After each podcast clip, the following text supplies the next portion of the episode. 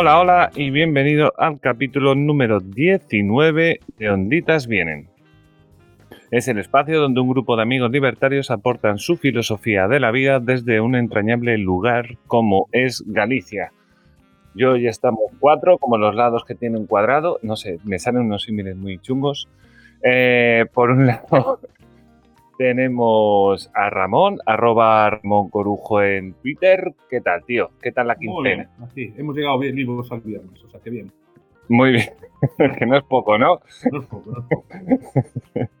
Vale, por otro lado tenemos a, a Fran Tra- Tarrío, que es arroba ftarrío en Twitter. ¿Qué tal, Fran? Pues aquí sobreviviendo el último cocido. Anoche... Has puesto una cara. Madre mía. Sí que es un gran. Es una gran época esta. Yo no sé por qué en Galicia no hacen cocido todo el año y tienen que esperar a que venga el dichoso carnaval. Pero bueno, es un buen momento.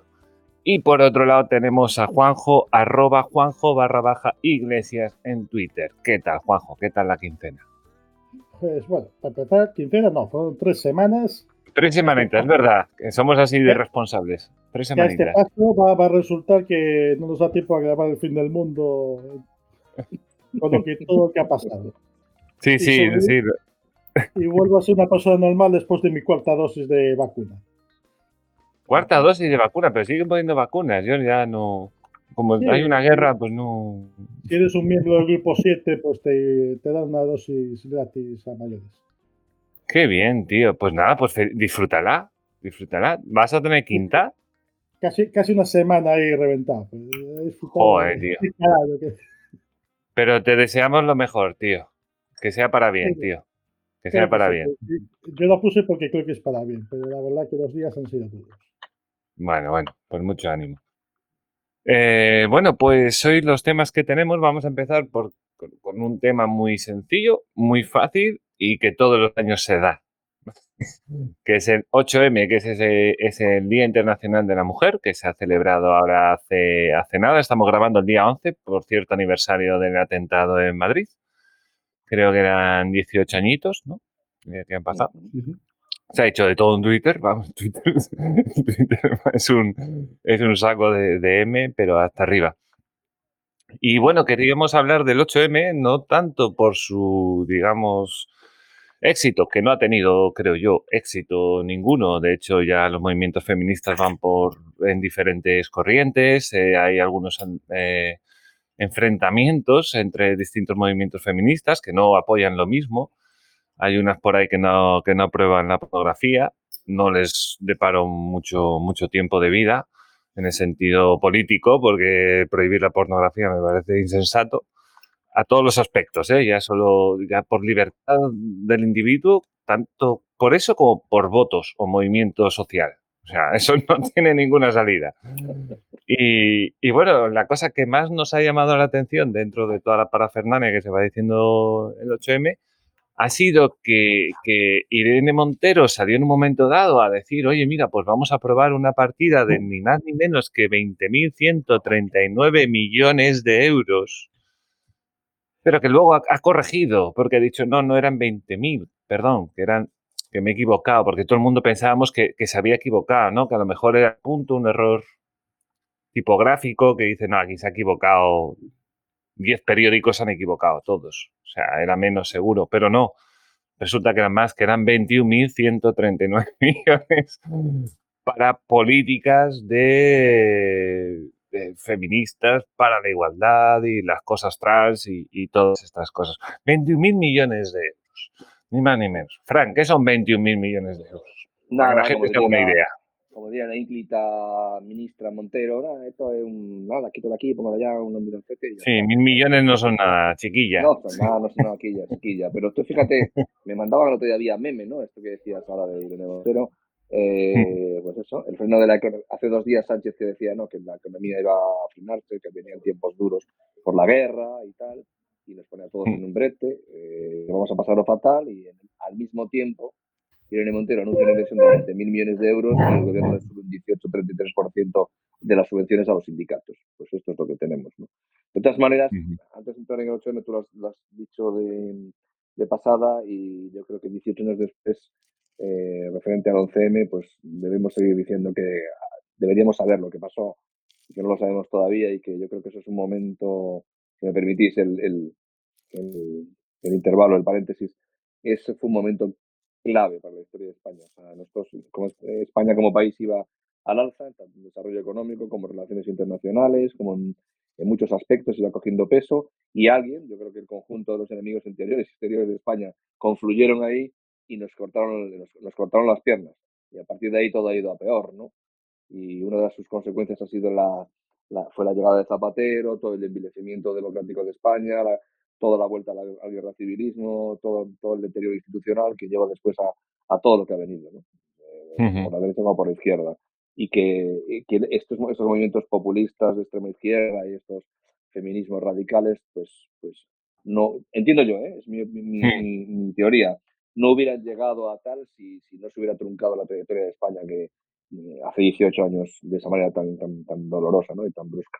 Si no hubiera entrado Zapatero en el gobierno, vamos. Sí, eso, eso, y entonces por aquí pues, pues es un recuerdo para las víctimas, lógicamente, y mm. que seguimos queriendo saber qué demonios pasó, porque no, yo creo que no lo sabremos nunca, ni, ni creo que estemos preparados para saberlo, pero bueno, hay que reivindicarlo año a año. Dicho esto, eh, 8M, pues cada vez, eh, no sé, el otro día creo que era el día Villanueva el que decía que una cosa interesante, ¿no? Que empezó siendo un movimiento contra, bueno, contra machismo y tal y cual, y ahora es, son una manifestación de gente eh, animando al gobierno, básicamente. Ni más ni menos. No tiene, más ciencia, son los chiringuitos del gobierno manifestándose para seguir eh, chupando la mandarina, básicamente. Y decir lo obvio, ¿no? Mi hija, a mi hija en el colegio le decía, bueno, que, que llevaron una noticia sobre esto y sobre los, los, desequilibrios salariales. Lo que tienes que decir es que, gracias a Dios, es en la mm. mejor época de la historia para nacer en España siendo mujer, y que España es un país en el que no existe desigualdad legal entre hombres y mujeres a nivel laboral y que si hay alguna desigualdad jurídica en España es discriminatoria eh, en contra de los hombres y no de las mujeres. Y como todo suele decirse, cuando me traigan un solo caso, uno, uno solo, legal, de que dos personas, un hombre y una mujer, ocupando el mismo puesto, cobren de manera diferente, pues eh, me creeré eso de la brecha salarial. Hasta el momento, pues no me lo creo. Sí, yo estoy lo mismo. Yo he trabajado así entre pitos y flautas en más de 30 empresas, eh, bueno, empresas que son restaurante, cocina, no sé qué. Jamás en la vida, jamás en ningún sitio, ni da igual el país, nunca jamás ha cobrado más un hombre por ser hombre eh, en ninguna empresa. Vamos, haciendo el mismo trabajo, el mismo sueldo que, para la mujer. La verdad que es una reivindicación, reivindicación que la intentan meter ahí, ahí, ahí con calzador y que yo creo que al final la gente no... En eso, por lo menos, yo creo que no pica mucho. Siempre habrá gente soltando pamplinas, claro. Ramón. Eh, bueno, coincido con, con Terrido en lo que comentaron CM, pero creo que hay una cosa que se está hablando mucho estos días, y es un eslogan, ¿no? En el 11M todos íbamos en esos trenes, y no es verdad. Hubo gente que se quedó en el andén, y lo sabía. Hubo gente que se quedó en el andén, que no, estaba, no todos estábamos en esos trenes. Hay gente, mm, alguna creo que muerta, que sabía, el señor Rubalcaba sabía mucho. No sé si después, a mí me gusta mucho la teoría esa del pre-11M, el 11M y el post-11M, ¿no? Como que hay que dividir, para entenderlo hay que dividirlo en varias partes y son cosas completamente distintas, ¿no? Y que ahí fue el catalizador para muchos movimientos eh, dentro de, de España y quizás fuera de España también. Eh, en virtud, bueno, en según lo que apuntaba Tardío, ¿no? O sea, que mucha gente subió porque muchos movimientos subieron porque, bueno, los potenció Zapatero. Fue su, una persona mediocre, pues que llegó ahí, como llegó. Y por uno de los sueldos, es que en España pasa una cosa con las mujeres, eh, vamos a ver, eh, la mayor parte de las mujeres con carrera en España trabajan para la administración. Sí, Ese es el problema. Y claro, una mujer con 40, 50 años, con mi edad, que haya entrado en la administración joven, con una carrera, si ella ha estado trabajando tal, pues tiene un muy buen sueldo asegurado. Pero muchas mujeres que, estuvieron con ella en la carrera y que están en la empresa privada, les pueden triplicar el sueldo. O los hombres, por ejemplo, ¿no? Eh, los hombres que mejor se dedicaron a la empresa privada y han trabajado duro, como han trabajado ellas en la empresa, en el... Bueno, vamos a comprar una jueza con un abogado de un buen bufete, ¿no? Pues a lo mejor el abogado tendrá épocas muy malas y tendrá épocas que a lo mejor le triplica el sueldo. Eso jode. Sí, Eh, sí, un médico, luego- una enfermera, una persona que haya, claro, una enfermera, un médico que esté en la administración, porque es donde se trabaja en España, Mm. o en la policía, o en cualquier un funcionario civil, compara con gente, con sus amigos, y habrá muchos que ganen muchísimo más. Pero es que es lo que tiene. Ahí sí que hay una diferencia gorda, pero no es por ser hombre o mujer, es por el, el sector al que te has- en el que te has quedado. Pero fíjate que hay dos cosas, dos cosas, Ramón, que la, la función pública es, por definición, igualitario. O sea, por definición, una oposición es por nota y por méritos, da igual que seas hombre, que Sí, seas sí. mujer, que seas lo que te dé la gana. O sea, que por ahí tampoco habría discriminación. Yo quiero denunciar un caso evidente de discriminación y de, y de lo mal que lo pasan las mujeres para llegar a puestos eh, que, ellos, que ellas desean, ¿no? Que desde aquí hay que romper una lanza a favor de ella por lo mal que lo ha pasado en la vida y lo que le ha costado mucho llegar a, a donde está, que es una tal Ana Botín, una Patricia Botín, que parece ser que ya se ha sentido siempre pues discriminada, ¿no? Y que la llamaban la niña y tal. Y yo, hombre, me parece injusto, ¿no? Que todo el mundo sabe que cualquier hombre contratado por su padre, presidente del Banco de Santander, tenía, tuvo muchas más facilidades que ella, ¿no? Y llegó mucho más alto que ella, ¿no? Sí, por- sí. por- por- ya sé que esto es, la ironía a veces no se entiende así solo de voz, pero es que me pone de muy mal humor la gilipollez constante de personas como esas. O sea, me ponen de muy mal humor, porque todos podríamos citarle de memoria a- amigas de su banco A 17. que han tenido que han tenido serios problemas laborales en su banco, en ese que dice que a él le perjudicó porque le llamaban niña, ¿no? O de las que se apunta Sí. que hay que que hay que poner un poquito menos la calefacción y cosas por el estilo, ¿no? Qué flaco favor le hacen a las mujeres trabajadoras de verdad, hijas como esta, ¿eh? subiéndose al carro para parecer más guays, para que tenga una imagen más progre su empresa, es, es una gran empresa, pero por desgracia eh, es patético el, el discurso que tiene. Y si Sí, no bueno, lo digo, pues- reviento. Ella apuntando ese discurso, hace unos hace poquito le regalaron un banco.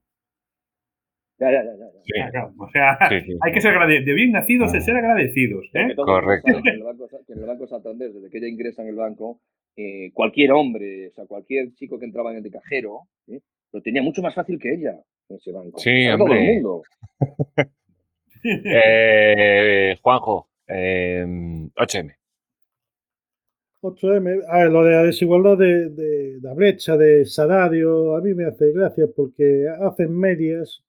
Si no puedes Eh, hablar de los 21.139 millones también. Eso es un que pequeño es- cálculo. Pero, Es un pero hay una, cálculo. Un hay momentito, una cosa que.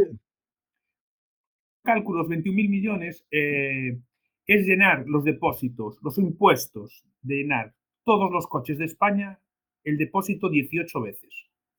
Ah, bueno, eso está bien. Eso está bien. O sea, casi, Bueno, dale, casi, ¿eh? dale, Todos los dale. coches de España, llenar el depósito 18 veces. Esos son los 21.000 millones. Casi nada. Bueno, dale, Juanjo. Sí, sí, está bien que lo enfoques. Está bien que lo enfoques. que no- siempre hacen mal las estadísticas. Siempre hablan de, de medias cuando lo que tienes que buscar son dos personas que hagan exactamente el mismo trabajo y ahí sí que podrías juzgar si cobra más por ser hombre o mujer. Y siempre que se va ahí, nunca sale nada. Que, porque si saliera algo, pues llamas a un abogado y, y la empresa tiene que responder. Y lo que siempre niegan, y me, me- me fastidia mucho, es eh, las barreras de la ciencia y la tecnología para las mujeres. Yo, como sabéis, soy informático y la realidad es que las mujeres, pues si las dejas escoger, piensan que lo de andar con ordenadores es de frikis y, y encuentras una y hay 40 que piensan que eso es perder el tiempo, les gustan otro tipo de cosas. Sí. Y esto es el típico ejemplo que, que- que hay que dar y hay que repetirlo muchas veces. Mira, en Suecia, las carreras de ingeniería, de ciencias, les pasa lo mismo que le pasa en España, que, que las mujeres pues, prefieren biología, pre- prefieren ciencias sanitarias, Mm. y ahí Sí, encuentras que, sí. que el porcentaje pues, puede ser el 60, 70% mujeres y hay menos hombres. Te vas a ingeniería, te vas a informática y el porcentaje es 90-10, pero es que es lo que pasa cuando dejas escoger a las mujeres. El único Mm. sitio del mundo donde las ingenierías, por decir de una manera, las mujeres prefieren casi escoger ingeniería que escoger filología o que escoger el magisterio, o que escoger medicina o que escoger biología, que son las típicas carreras a las que van, pues es que hay una componente biológica que es innegable. O sea, a las mujeres les gusta un tipo tipo de cosas más en una media que a los hombres. Pues es Ujú. el país donde ocurre lo contrario es Arabia Saudí. ¿Y por qué las mujeres de Arabia Saudí tienen más predisposición que las suecas a escoger ingeniería? Porque es su forma de escapar de la tortura que supone la sociedad de Arabia Saudí. Pueden ir de ingenieras y, y optar a un trabajo pues, más digno que lo que se espera de ellas. Correcto. Y las alteraciones desde el Estado para cambiar esas decisiones de los individuos, me da igual que sean hombres, mujeres o, o que se sientan lo que les apetezca cada semana, Mm. es que eh, son del individuo. No, no, no, pegan ni dar subvenciones, ni hacer libritos rosas, ni, ni hacer anuncios de hoy aquí necesitamos más mujeres y un punto de vista femenino. No. ¿Quieres informáticos? ¿Quieres informáticos? Si quieres médicos, quieres el mejor médico, el mejor cirujano. Sí, correcto. Y si sale Sí, que no, el 90% son hombres o el 90% son mujeres, pues da igual. ¿qué más da? Claro, es que al final da igual. Cada uno ha escogido lo que ha querido y está en la profesión que quiere, que yo creo que es lo, Y después, Porque tú ¿qué cosas dices, que Juanjo, se- o sea, es lo suyo.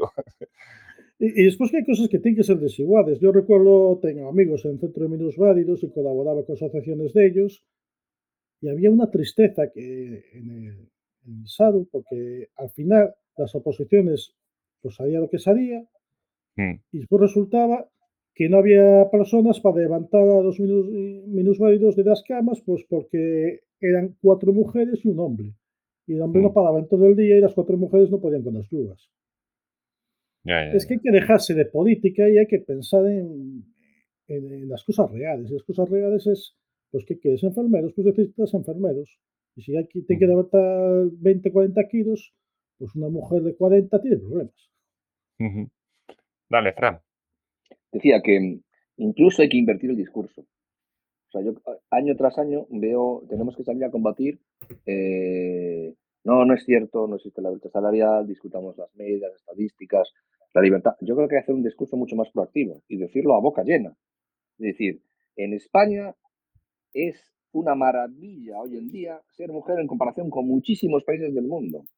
Hay que, no, solo hay que decir, no, no, es que no es verdad. que-". No, no, es que tenemos igualdad plena y llenarse la boca de decirlo. En España hay igualdad legal plena y absoluta en el tema laboral entre los hombres y las mujeres. Si luego quieres entrar en la discriminación positiva, te digo, la hay, la hay en contra de los hombres. Esto lo entiende cualquier persona. Mi hija de 11 años lo entiende.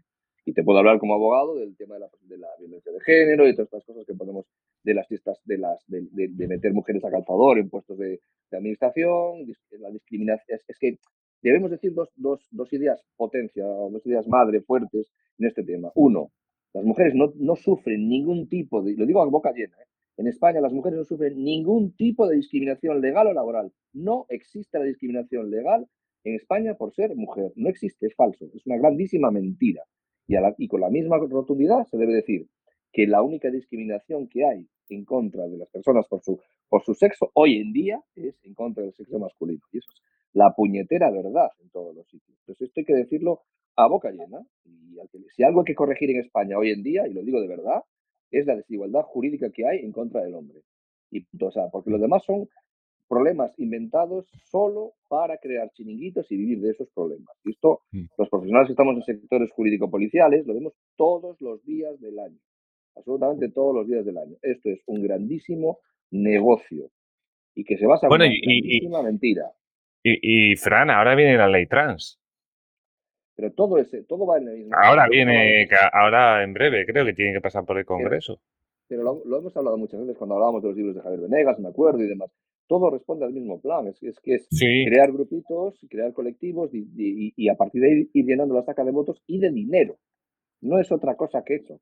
Pero contra eso lo que hay que decir es que en España no existe discriminación legal por razón de sexo, ni por, ni por raza, ni por religión, ni por condición sexual. No existe legalmente.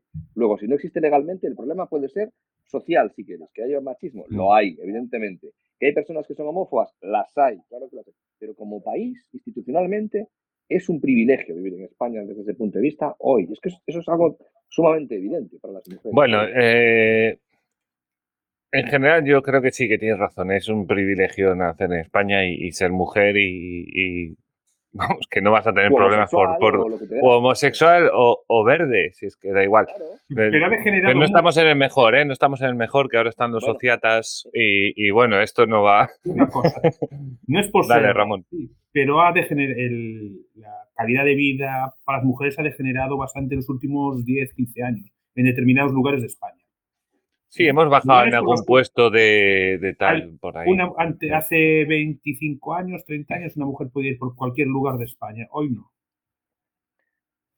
No, legalmente, no es una cuestión legal, es una cuestión social, porque tal. Sí que ha bajado los. eh, pero tiene razón eh, Terrible, que en la, en la parte legal es, es indiscutible. Ya, está, es- cuando digo yo que en agua de Galicia se puede decir que cuatro madri- madrileños pegaron a un, un gallego por llamarles ayusistas, pero si hubieran dicho cuatro marroquíes vieron a una mujer, entonces eso es racista. Claro, Mm. Ujú. Porque claro, pero eso que apunta Ramón. Y que es luego- Y que luego, además, eh, esto va. El problema también de este, de este feminismo que, que tienen ahora, que el, el de Irene Montero, es que después lo que pasa es que violan a una chica de Vox y no ha pasado nada. Corrió el viento. No, a Y una aquí- Vox, una y de- que no era de vos y a otra, y son casos y seguidos, seguidos, seguidos. Eh, Sí, sí, sí. No sé, es que es, es muy. Es, bueno, bueno. Pero eso es un problema social. Que es una cosa, Mm. que, es una cosa que, que- que no se aborda. que Eso, eso es otra historia. Que puede haber Mm. machismo, es que yo no lo entiendo. O sea, puede haber un machismo residual, y yo creo que es residual hoy en día. Somos, los cuatro somos de una generación que no entendemos el concepto machista de hace 60 o 70 años. Yo es que no lo tengo en No. mis coordenadas, no lo entiendo. Para mí es No. ajeno como. Es más, me, no me parece mal. O sea, hay ciertas No, no, cosas.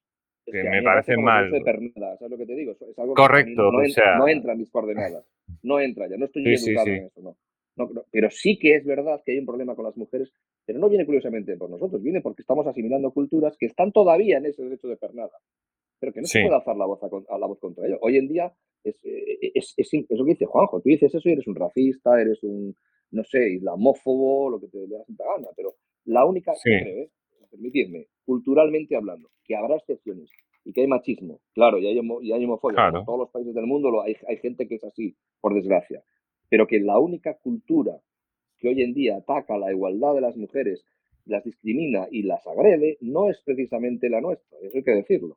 No quiere decir Mm. con esto que todas las personas que tengan esa cultura, y estoy refiriéndome a la cultura islámica, no quiere decir que todas las personas que sean eh, de religión musulmana vayan por ahí violando mujeres. Yo no estoy diciendo eso No. pero sí que la concepción de la mujer que hay en esa cultura es más factible que de esa concepción cultural salga alguien así que de la que estamos hablando aquí nosotros cuatro. Y esto, decirlo, pues al que le pique que rasque.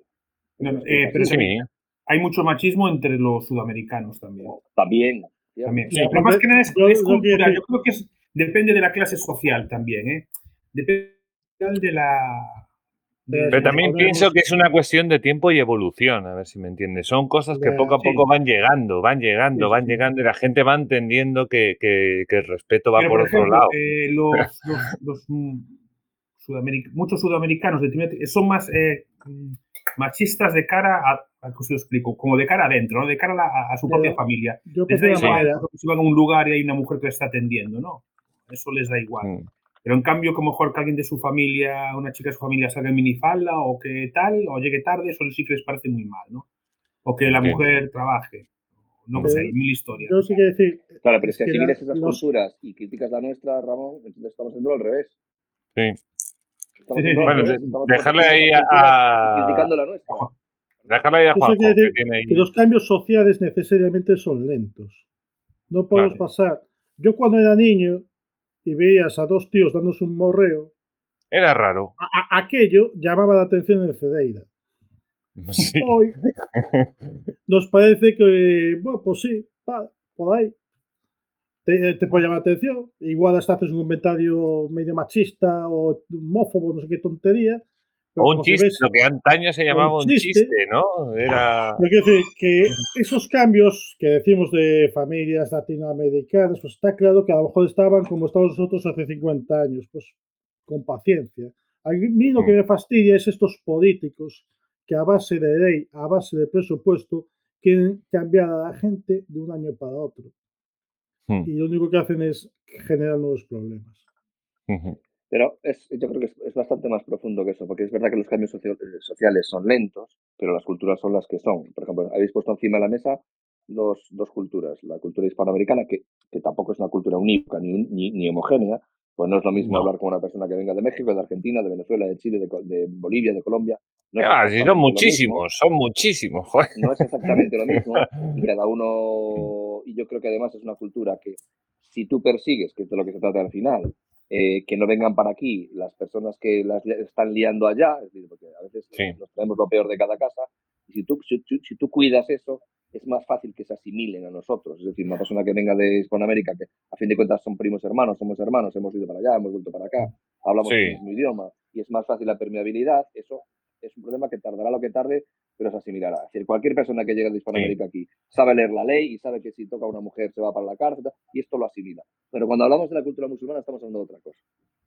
Sí, es parte de no, también. O sea, su concepción de la mujer es absolutamente opuesta a la Eso es así.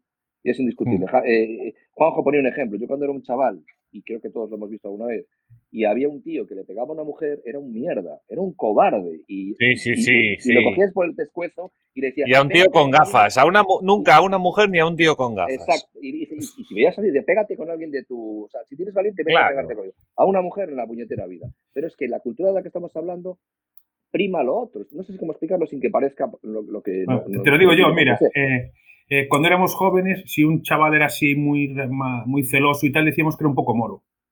Sí, cierto. Y, est y estaba muy mal visto. Y se lo decíamos sí, a las amigas, cuidado con fulano que es muy, muy moro.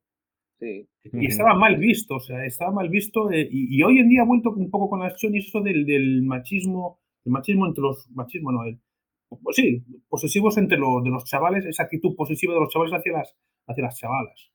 Sí, porque de repente hay un teléfono móvil, que, que eso no estaba antes. y ahora el teléfono... Uh, ya de inversa, cuidado. Ya de inversa, sí, eso va para todos lados. O sea, aquí los celos siempre atacan por, todo, por todos los sitios. Aquí no hay. También lo hay al revés, de chicas para chicos.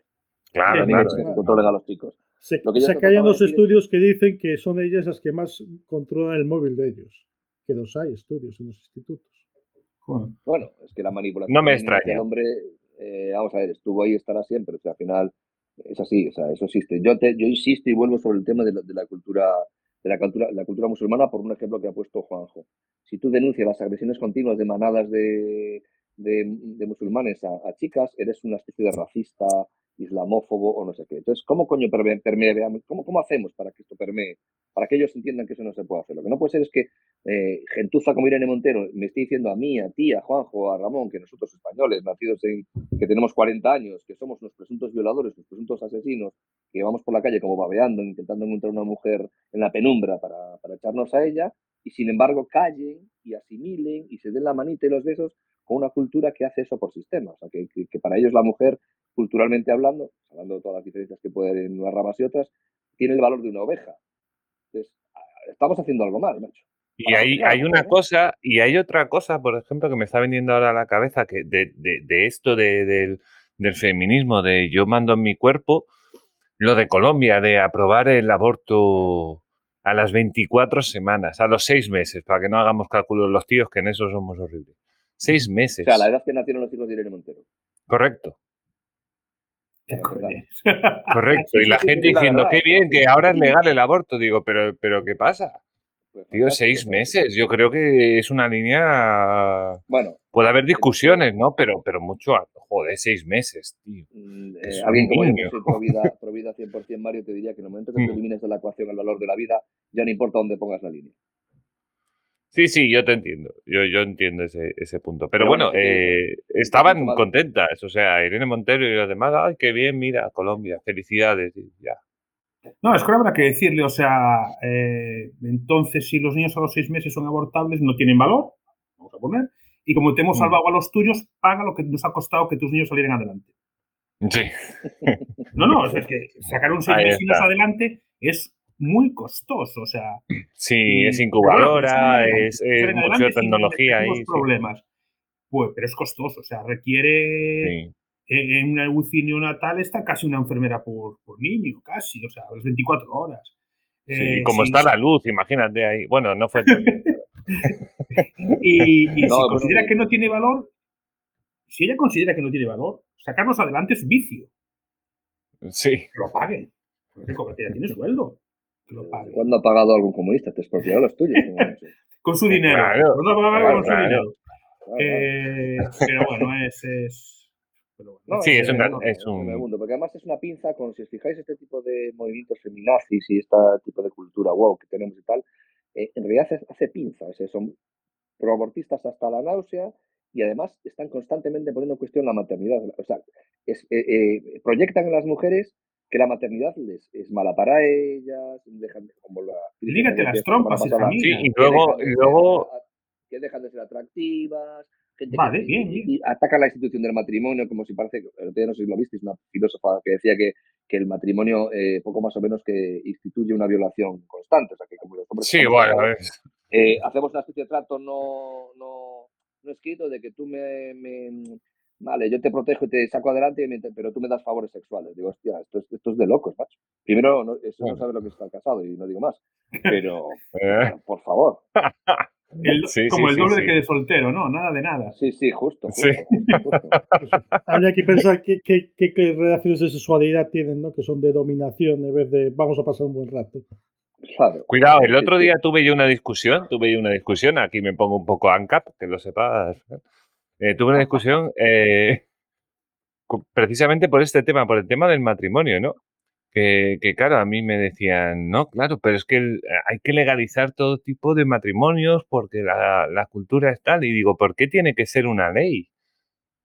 Me digo, ¿por qué tiene que venir aquí al Estado a decirme a mí que sí que puedo, que puedo casarme? Pero si, si me quiero casar con, con otra persona o lo que sea que se autodefina como un unicornio, no puedo porque legalmente no está escrito. Pero yo lo único que tengo que hacer es es un es contrato, es un contrato con la otra persona La estipulando. frase de, ¿Conoces la frase de Bastos de, sobre el matrimonio? ¿Cuál es? Seguro que la he escuchado. que pero- quería, que estaba, eh, estaba en contra del matrimonio homosexual y del heterosexual Mm. también. Correcto, es verdad, me acuerdo de esa conferencia. Bueno, sí, pero sí. Eso, eso depende, es que hay dos niveles, el nivel legal y el nivel cultural o como queréis llamarle. ¿no? A mí Sí, me da sí. igual, porque yo soy católico practicante y para mí el matrimonio es un sacramento, lo ponga una ley o no lo ponga. O sea, a mí me da igual. para mí es Claro, pero hay privilegios Pero- por casarse. No, no son privilegios, son instituciones civiles. Es decir, de la No, no, manera perdona, hay cosas impositivas que sí que cambian si estás casado o no. Claro, Eso- por lo que te, por lo que claro. te estoy diciendo, por lo que te estoy diciendo, es una institución legal como otra cualquiera y no es de hace cuatro días, ¿vale? El matrimonio existe en todo tipo de culturas y la nuestra pues arrastramos de la cultura greco-romana, como sabéis, y muchas más. Es una institución. sí. De la misma manera que tienes que, que estar inscrito en un registro de la propiedad, pues es una institución legal como tal. Entonces, como decía un buen profesor mío, cuando Mm. tú eh, aplicas la ley a una situación de hecho, se convierte en una situación de derecho.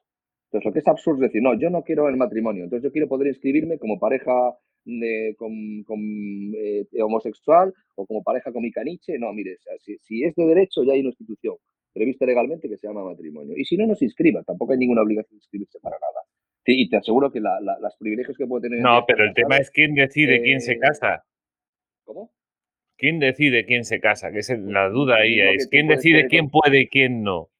Civilización, lo mismo que tú, que tú para hacer cualquier tipo de actuación hay una serie de reglas no escritas, igual que si vas a conducir, sacas una licencia, tienes que hacer un, o tienes que inscribirte, pues la institución del matrimonio como tal está definida por el matrimonio legalmente. La quieres, la quieres, la aceptas, no la quieres, no la aceptas. Si se puede vivir perfectamente sin inscribirse en ningún sitio.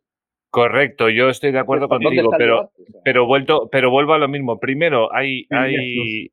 hay privilegios por casarse y ¿qué lo segundo, hay, casarse? ¿Qué, privilegios no me acuerdo de los privilegios impositivos, tío, porque no me los La sé, pero sí que los hay, coño.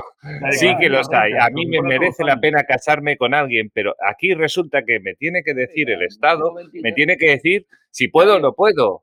O sea, no me jodas. 21 años en la abogacía, créeme. Vives mucho más tranquilo legalmente si no estás casado. Que sí, que sí, estoy divorciado, tío. A ver, ¿qué me cuentas? Ya sé lo que hay, pero a ver, lo que Pues quiero decir es que tiene que haber una alguien que decida sobre mí si, si yo puedo estar legalmente con esta persona o no, si yo puedo o no firmar un contrato, porque al final la boda, el matrimonio no deja de ser más que un contrato entre dos personas, solo que está limitado porque el Estado te deja decidir con quién y con quién no. No, Punto. Porque yo no me puedo casar con dos personas, ¿a que no? No, no, vamos a ver, porque está pensado... A ver, ¿por qué no puedo casarme con dos personas, Fran? Porque está pensado para una función determinada. Y, la ¿Y función pero quién ha pensado eso, Fran? ¿Quién ha pensado eso? Dos Lo mil dejamos que la sociedad evoluciona, de que si evolucionamos mucho, acabaremos con Pero- un concepto de familia más general. Pero Eso cada es uno tendrá su familia, la que quiera y la que Claro. le, in- le interese. Por eso digo, yo creo que tenéis los dos razón. Lo que pasa es no que hay tiene que. sentido. A nivel familiar, el, el matrimonio se, se creó para proteger la institución familiar, es decir, para tener hijos, por decirlo de alguna manera. Claro, Porque si eso viene de los monos, ya, no puede ser lo mismo. Pues, la perversión empieza ahí. Por eso yo no estoy de acuerdo con el matrimonio homosexual, ni con ningún otro tipo de matrimonio que no sea el, el estrictamente previsto para lo que se creó. Lo otro puede ser otra cosa, perfectamente legítimo, per- incluso perfectamente legal y perfectamente voluntario. Esto Pero se merece un especial. familia, Sí, una- sí, sí. una- Lo voy a dejar cuando acabe. familia, Hay una institución que está determinada por el derecho civil desde hace, insisto, dos mil años, que es Mm. la que es. Y lo demás puede ser otra cosa perfectamente, perfectamente legítimo, pero no será un matrimonio, será un contrato interpartes privado perfectamente respetable. Correcto, que no, es- no sé si se puede hacer o no. Pero bueno, vale, lo voy a dejar ahí y así ya le dejo al, una- escuchante, le dejo al escuchante que se raye y que piense lo que quiera y que, Ya buscaremos una película para hablar solo de esto. Buah, no sé si habrá, ¿eh? No sé si habrá. Sí, sí, sí. De divorcios, no, Pero- ninguna, apenas. Clave el contra clave. Clave. Eh, bueno, pues si eso ya, ya, si os parece bien, pasamos al tema de Rusia, que es que en dos semanas pasan muchas cosas. En tres semanas, perdón, joder. O sea, hace tres semanas Rusia no había invadido Ucrania todavía. ¿no? No. Es Joder, madre mía. Acordados- Vamos tarde, arrastrando, vamos. Acordados que realmente la Es gente que lo de, lo no, de, lo de no daba por da para. Da para varios. da para varios. Da para varios capítulos, ¿eh? porque hay mucho, mucho que tela que cortar ahí.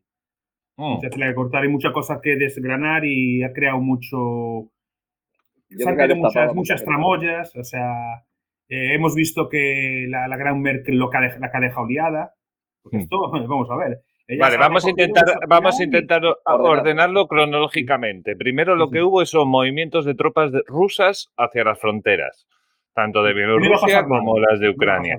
y no iba a pasar nada, la gente estaba un poco así, pero no iba a pasar nada. De repente, eh, Putin dice que el Donetsk y el Lagonst o Lagansk o como se diga, son, los reconoce como estados, y entonces puede entrar, porque no son Ucrania, entonces entra. Entonces de repente empieza a soltar la retaíla de que los rusófonos allí de tal, que están siendo maltratados y tal, que eso es otro tema, es que aquí haces una especial de esto y te tiras tres horas. Em, y comienza la invasión.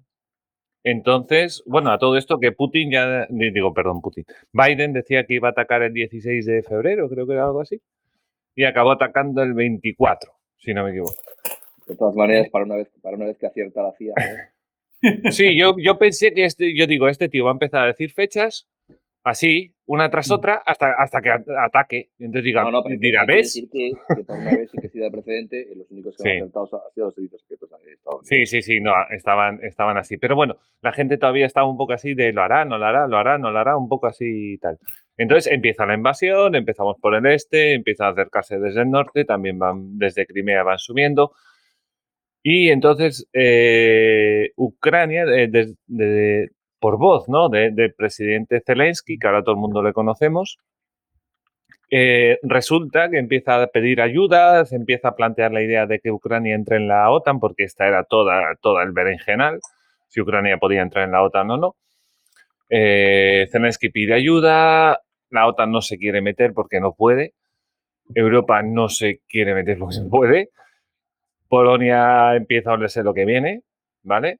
Comienza la invasión, empiezan los refugiados, empiezan los bombardeos, empiezan las sanciones ya, que empezamos ya con la, con la cosa. Empezamos con dos tonterías y luego ya cambiamos a quitar eh, a Rusia del, del SWIFT, a plantear políticas para reducción del gas ruso. Alemania incrementó el gasto de defensa hasta un 2% del PIB, creo, o un 6%, no lo tengo muy claro.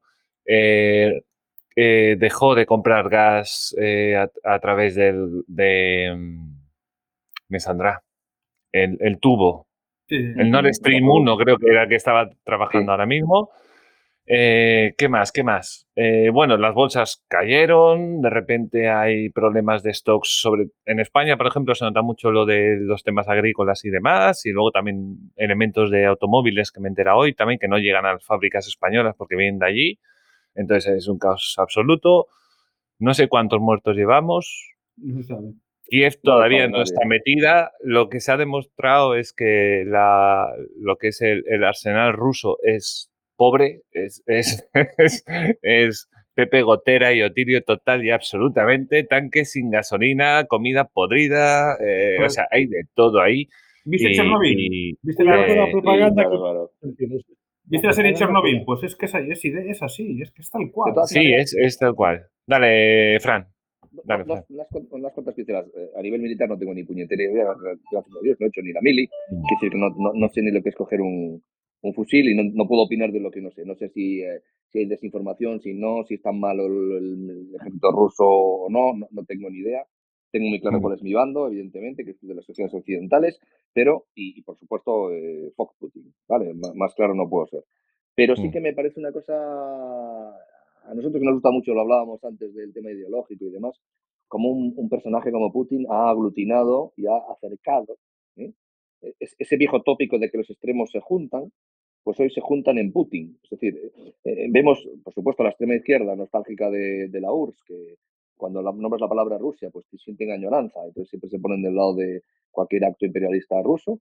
Y por otro lado tenemos gente también de- de- del otro extremo, de la extrema derecha, que, son como junkies de caudillos, ¿no? De, que les gusta este tipo de macho alfa con determinación, que, tal y que cual, y que también se ponen un poco a justificar a, a Putin, y que todos comparten una teoría, que es el anticapitalismo, el antioccidentalismo. ¿no?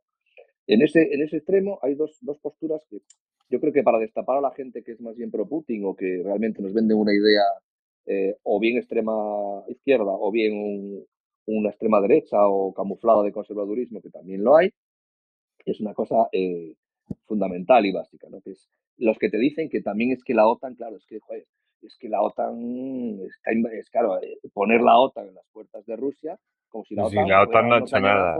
perdón, ¿eh? como si la OTAN fuera dando cañonazos ¿eh? a todos los países y, poniendo, y poniendo bases allí, obviando que la OTAN es una alianza atlántica de gente de, de- de Occidente a la que se le pide entrar, es decir, que los propios vecinos Hmm. de Rusia son los que dicen, por favor, déjeme entrar aquí porque no me fío del oso ruso que Voluntaria. tengo ahí arriba, ¿no? Entonces, hay gente que no lo comprende. Dice, no, es que no es lo mismo ser frontera con, con Portugal que con Irán o que con Rusia. Entonces, ¿eh? Entonces, la gente que compara los intereses de la OTAN como si fuera esto un equilibrio entre dos posiciones eh, legítimas, que es la posición occidental o liberal o capitalista y la, y la posición de Putin eh, o, de, o de China o de Venezuela y tal, pues chicos, yo no sé, no sé de dónde coño ha salido tanta gente así. Yo no lo puedo entender.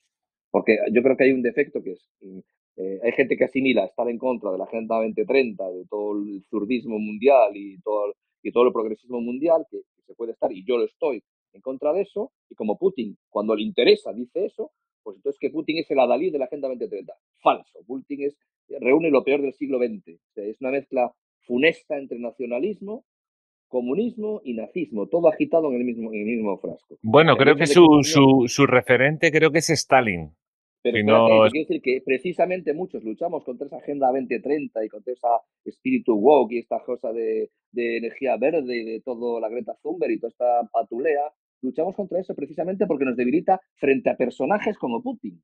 Que ya ves. Lo que no puedo hacer es que por estar en contra de eso te, estés a favor de Putin. No, al contrario. Putin es la consecuencia de esa mierda de políticas. O sea, y, y- y me, me desquicia ver esas cosas en gente que supuestamente no es de izquierdas, por decirlo de alguna manera. Por lo tanto, yo a, la- a las personas que justifiquen el imperialismo ruso, eh, pues cruz y raya, vengan de donde vengan. Vengan Sí. de Podemos, de la Falange o de donde les dé la santa gana. Para mí, Mm. eh, el sospechoso no es el capitalismo ni el occidente, con todos los defectos que pueda tener. El sospechoso es el del otro lado. Entonces, Sí. me, me sorprende, me, me- me- indigna, me Sí. sorprende. Dale, dale, Ramón. Bueno, me, comento algo y me voy, que me tengo que irme, tienes que perdonarme. Eh, No llevan desde el, ya desde antes del 2014 y Putin lleva haciendo esto desde, desde siempre. O sea, desde Bien. siempre. Eh, este señor, eh, es sea, a veces hay que mirar eh, psicológicamente quién es el personaje. Este es un- una persona que, amargada porque cayó el muro cuando él era coronel de la KGB, en- de la policía, de la, de la Guardia En la- Fronteras en, en Alemania, ¿no? Sí. Y no se supo y no se recompuso de eso. O sea, hay veces que, que es mm, ser hombre, muchas veces es eh, eh, recuperarte de los, de los fracasos, ¿no? O, ser adulto, ser adulto es recuperarte de los fracasos y aprovecharlos. Sí. Y no lo hizo. Y sigue viviendo, por ejemplo, en el siglo XIX, los que siguen viviendo en el... O sea, eso de que tiene que tener alrededor una cosa de, de, de un margen y tal, y que tiene que salir, salir al mar, y dice, joder, Suiza, Liechtenstein, Austria, Sí. no tiene salida al mar. Andorra. Eh, Australia tiene demasiado mar, o sea, y, y Nueva Zelanda todavía más, o sea, el otro extremo, ¿no? Y ellos siguen ahí todavía con, con eso de jugar al RIS, ¿no? ¿Y Mm. por qué les está llegando, por qué les está yendo mal? Porque los otros lo vieron. Los, los ucranianos llevan desde el 2014 y dijeron, vamos a ver, el ejército ucraniano ha desaparecido. O sea, eh, se ha ido, ha hecho lo que hicieron los españoles contra Napoleón, partidas, partisanos, partidas. 5, 10, 15, 20 tíos a su bola. No han podido salir de las carreteras, no solamente por el barro, ahora, ahora sí que salir de las carreteras. ¿Por qué? Porque, bueno, no se han echado al monte porque allí es todo llano, ¿no? Pero bueno, eh, Sí. aun siendo todo llano, y, están teniendo unas bajas brutales. O sea, dicen que, que van más de cinco generales muertos, ¿no? Y calculan, de, en Afganistán calculaban que era un general por cada 5.000 por cada 5.000 soldados. O sea, es que es completamente eh, una, una, una carnicería. O sea, lo que está haciendo Putin Sí. con los rusos, y claro, es que tenéis, dice gente, no, es que estás contra los rusos. No, no. Yo estoy a favor de los rusos de que no mueran como, como piojos allí. Joder, Sí. pero, pero que- Ramón, hay una cosa que también pone mala leche. O sea, resulta que un país como Ru- Rusia o Putin, llámale como quieras, invade a otro país soberano, lo arrasa, está matando civiles, nos amenaza a todos con armas nucleares, con armas químicas, y aquí la gente se escandaliza por si acaso hay rusofobia. Sí. Ya, pero ¿en en qué país vivimos? Como, como te dije yo el otro día, la rusofobia se pasa, pero la radioactividad se queda. Totalmente. Ah, Sí. Exactamente. La ruso- eh, pero bueno, es que es, eh, está, bueno. eh, Es Bueno, lo de, lo de Chernóbil yo, yo he escuchado Nah. que está controlado, que no pasa nada. Ah, eso no, no, no. Porque hubo unas primeras dudas, ¿no? Porque se acababa Sí, la electricidad, no sé qué, no sé qué tenían por ahí.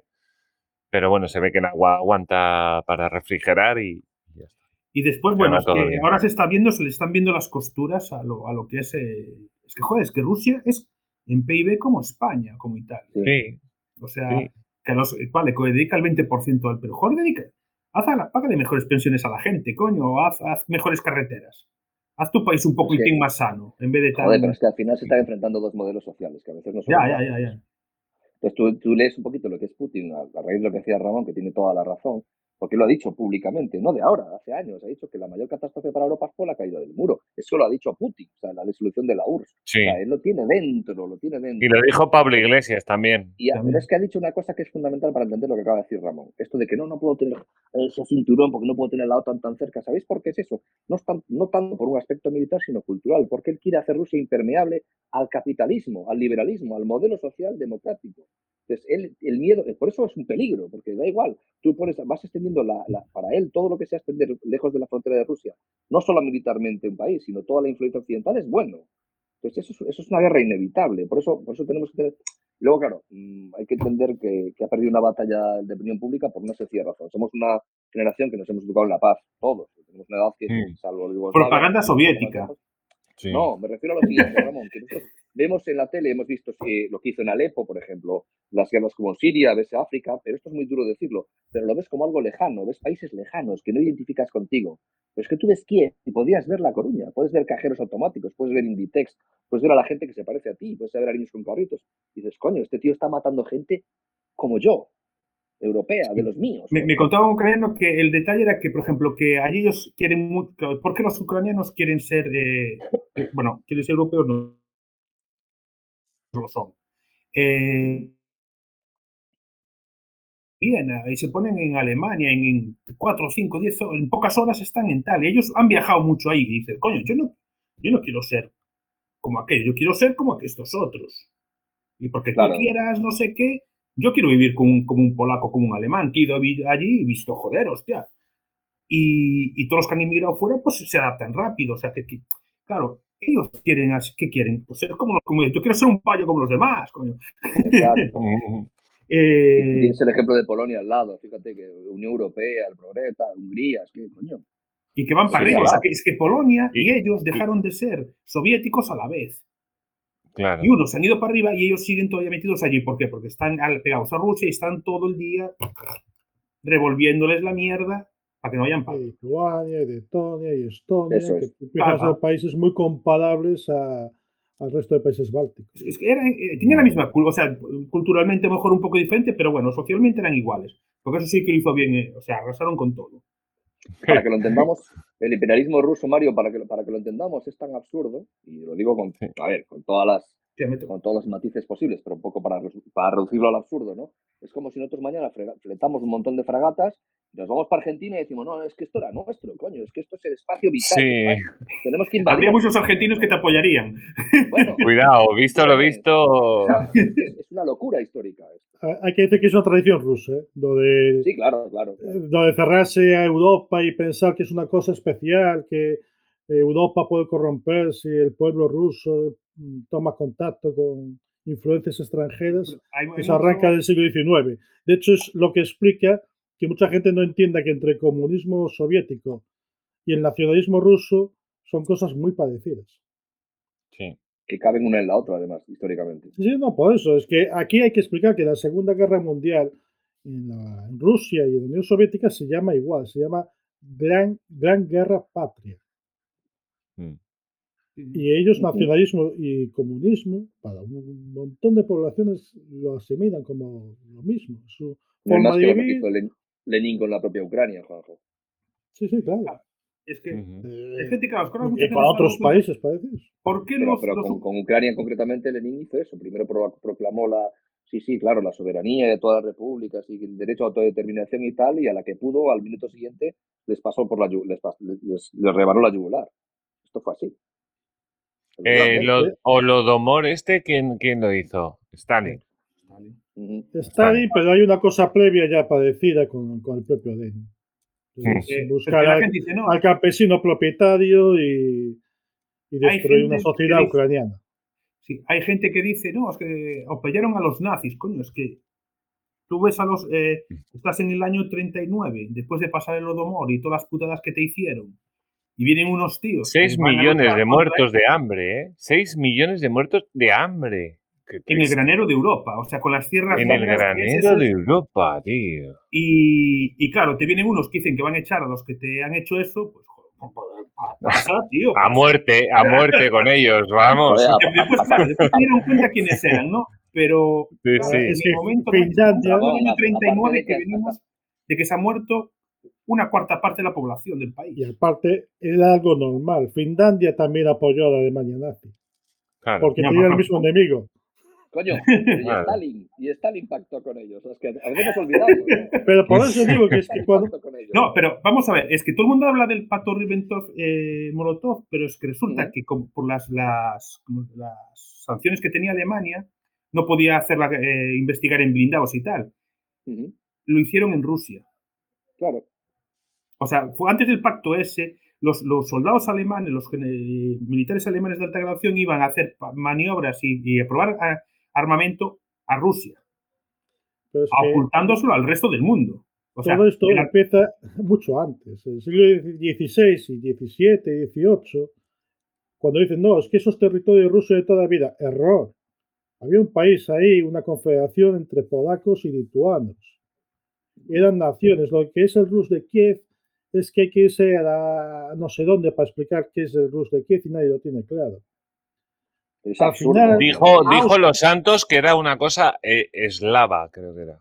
Claro, pero eslavos, como decir, cristianos que, o Claro. que bueno, eh, pueblos que vienen de la estepa y empiezan a hacer poblados y probablemente empiezan a hacer pueblos, ciudades porque entran en contacto con vikingos. Es que es, ahí- es ridículo. Pero, pero volvemos a lo de siempre, Juan. Es como, si- Juanjo, es como si ahora nos ponemos dos. los- No, pero ¿qué quiero históricas que nosotros, poco sabrá. ¿Qué vamos a empezar a Ya. pegar bombazos hasta Filipinas? Pero por eso digo, cuando hablan de que Bueno, Ucrania bueno, es pa- pa- parte de Rusia, Si acaso Gibraltar, pero un poco más. es hay que decir que, que los alemanes.